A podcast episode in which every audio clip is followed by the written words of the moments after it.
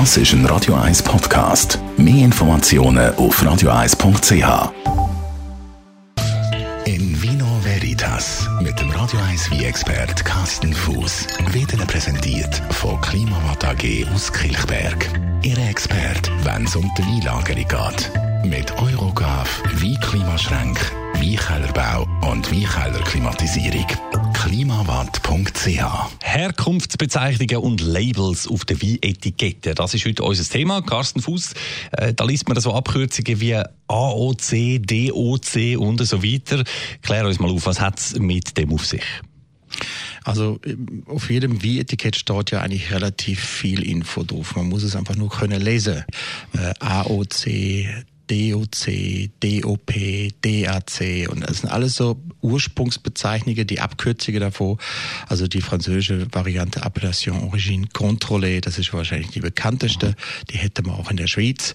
Da gibt es zum Beispiel äh, AOC für Käse, zum Beispiel Appenzeller für, für, für Walliser Brot und solche Sachen. Und natürlich auch für Wie. Äh, in Frankreich ist das fast überall so. Es gibt wahnsinnig viele von den sogenannten Ursprungsbezeichnungen. Und das gibt's eigentlich überall, sogar die Österreicher Hens. Äh, der heißt es dann einfach so DAC, Districtus Austria Controllatus. Das tönt dann auch so schön hochgestochen und so. Ja, ja. Aber du sagst eben, Ursprungsbezeichnungen sind das. Das heißt, es ist so quasi Garantie, wo man sagt, die Trauben für den Wein, die kommen wirklich aus dem und dem Gebiet. Das heißt, die Trubesorte für der Wie, wo man da gerade in der Hand hängt, der kommt äh, aus der Region. Nehmen wir mal als Beispiel Küstnacht, Zürichsee. Da steht dann AOC Küstnacht. Das heißt, die Trube für die Trube, für der Wie kommt aus der Region Küstnacht.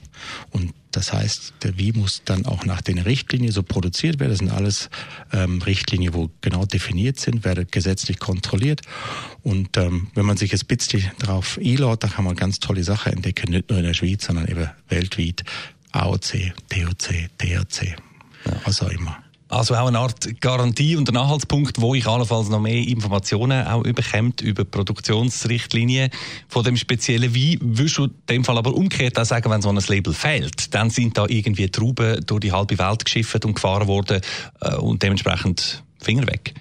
Also es ist tatsächlich auch eine Qualitätsgarantie. Ähm, erstmal kommen die Trube aus dieser Region, die Münd aus der Region Ho.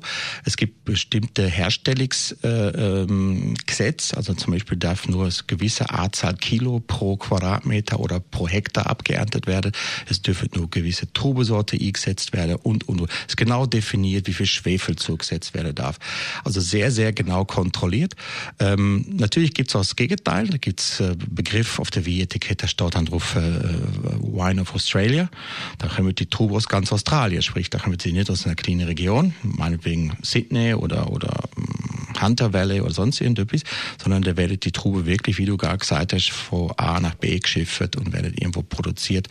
Ähm, aber ich wollte der australische Wein nicht schlecht machen, sondern dann natürlich gibt es in Australien auch Ursprungsbezeichnungen. Die haben aber auch kleinere Regionen. Also und großes Weinbaugebiet heißt nicht automatisch schlecht.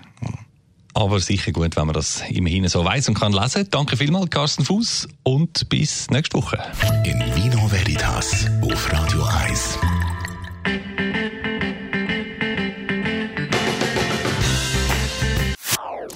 Das ist ein Radio 1 Podcast. Mehr Informationen auf radio1.ch.